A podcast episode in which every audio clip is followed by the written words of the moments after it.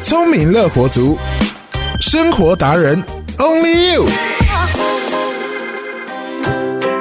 人类的肝脏是再生能力很强、代偿功能好的器官。因为没有神经，所以不会有任何疼痛的感觉。但是也是因为如此，所以当我们意识到肝脏好像生病了的时候，通常都已经很严重。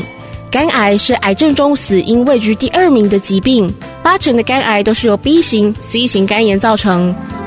台中市医师工会秘书长刘茂斌表示。B 型、C 型肝炎的检查作业只需要透过抽血即可，而为了增加筛检的便利以及普及性，国民健康署开放四十五岁到七十九岁的成人免费 B 型、C 型肝炎筛检，终身一次。今年三月起，也扩大了全台近七千家成人预防保健服务的特约医疗院所，估计有三点四万名医师加入行列。国健署慢性疾病防治科组长胡怡君提醒。透过筛检提早发现，尽早适当的治疗，可以有效的阻断肝炎、肝硬化、肝癌。